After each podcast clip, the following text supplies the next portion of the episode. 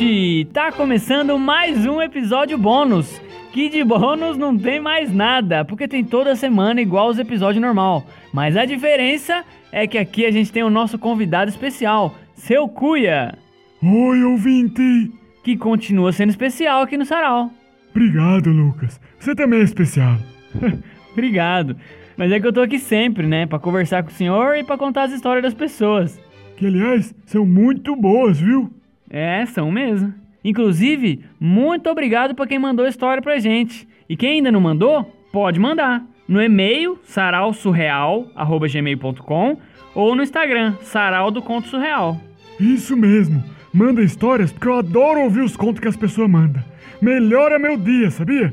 Ah, o senhor ouve o Sarau? Eu não sabia. Mas claro que eu ouço.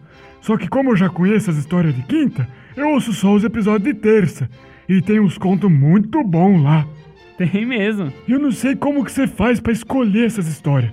Porque só tem história boa. É, tem que pedir pras pessoas mandar conto, arrumar os contos. Tem que garimpar. Ixi, isso dá trabalho, né? Ô, se dá. Eu sei como é. Eu trabalhei no garimpo também. Era dia e não, noite procurando. não. Eu tenho que garimpar contos. Ah, então você nunca trabalhou de garimpeiro procurando pedra preciosa? Não, vixe, eu nem sei como é que faz isso. Se tem um jeito certo, se é só cavar. Ah, você falou que tem que garimpar? Eu já lembrei que eu fiz isso um tempo na minha vida. Mas não fui muito bem, não. Tiveram os outros pessoal lá que conseguiram achar diamante, rubi, painita. E dá pra ganhar um dinheiro com isso, seu cuia? Hoje em dia, acho que só se você tiver aquelas máquinas bem grandes e uma equipe. Mas antigamente, podia chegar qualquer um e procurar. Só que era muito difícil saber onde cavar. Aí a gente saía cavando pra todo lado e torcia pra achar alguma coisa.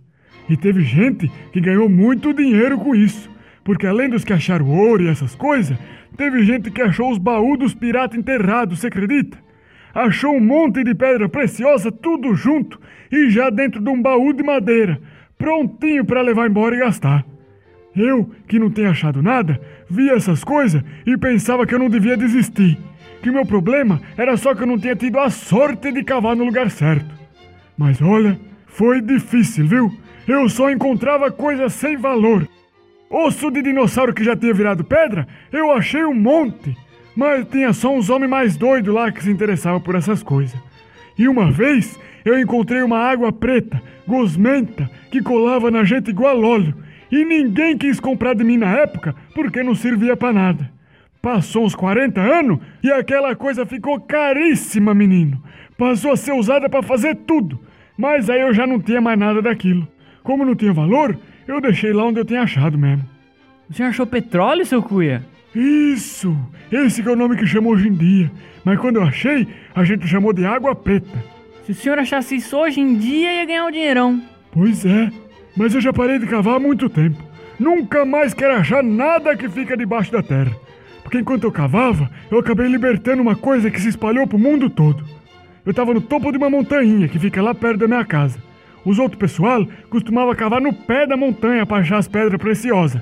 Mas eu, que sou mais esperto, já pensei: se tem ouro no pé da montanha, é porque deve ter caído da parte mais alta, porque do céu que não foi, né? Só que quando eu dei a primeira cavada, que arrancou o topo da montanha, saiu aquela coisa colorida. Mas eu levei um susto que você nem imagina. Pra falar a verdade pra você, eu nem sei como que ele estava enterrado. Mas foi eu tirar a terra de cima dele que ele já subiu livre. E pra eu não cair pra trás e descer rolando a montanha inteira, eu me segurei nele e subi junto com ele. Naquela época, ele não tinha o nome que tem hoje. Então a gente chamou aquilo de tinta do céu. Porque quando ele aparecia, ele pintava o céu todo, ficava tudo colorido. Muito bonito. Hoje em dia que deram o nome de arco-íris pra ele, mas antigamente era tinta do céu que a gente chamava. Mas, mas ele saiu de dentro da montanha? Foi, e ficou um vazio de dar medo lá dentro, parecendo uma montanha oca, sabe? Tipo uma pirâmide. Sei. E o senhor subiu com o arco-íris? Subi. Mas o pior não foi isso. O pior foi que ele aterrizou no telhado da minha casa. Quebrou minhas telhas e encheu minha casa de tudo quanto é cor. As mesas, as cortinas, até meu cachorro ficou colorido. Você tinha que ver. Aí ele ficou lá em casa um tempo, comeu um pedaço de bolo de fubá, me agradeceu e subiu reto pro céu até desaparecer no azul. Eu não sei se foi uma coisa boa ou ruim ter libertado Tinta do Céu, porque eu não sei o motivo de terem prendido ele na montanha. Mas desde aquele dia, ele tá por aí fazendo as coisas dele que ninguém sabe o que, que é. E ele gosta muito de chuva. É só dar uma chuvidinha rápida que ele já aparece no céu. Puxa vida, seu Cuia, que loucura!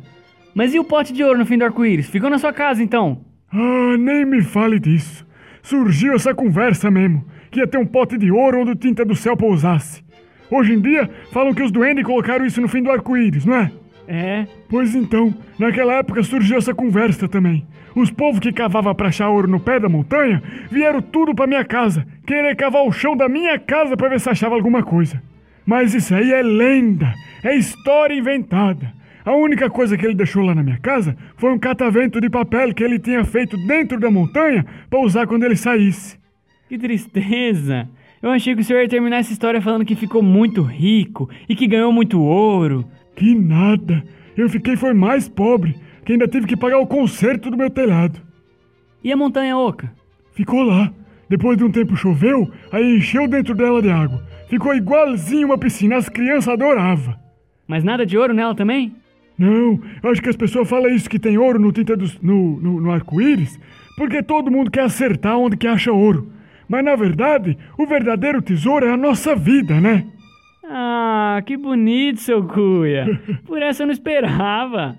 Vou até finalizar o episódio de hoje para terminar com essa frase bonita. Você, ouvinte, manda esse episódio para alguém que tá precisando descobrir qual o verdadeiro tesouro do mundo. Porque o seu Cuia arrasou aqui hoje.